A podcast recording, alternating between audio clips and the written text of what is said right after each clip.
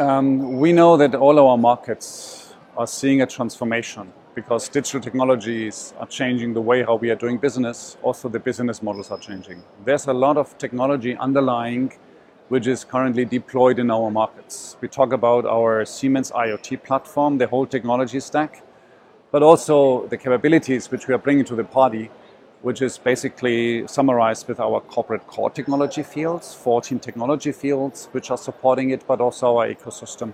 So we have to make that work. We have to bring that together um, and using our capabilities, our domain know-how, um, our capabilities in innovation, but also our customer access. We are using also the way how we can consult our customers and helping them laying out the strategy for the digital transformation, giving them um, pilot, pilot ideas, pilot projects, and also helping them integrating.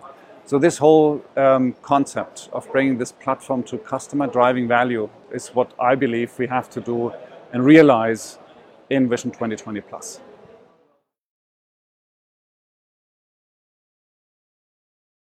Well, my expectations for the China team are quite clear. Because when I talk about um, customer value, creating customer value with new technologies, of course, the first thing is to understand the customer better, to understand how the customer is creating value for their customers.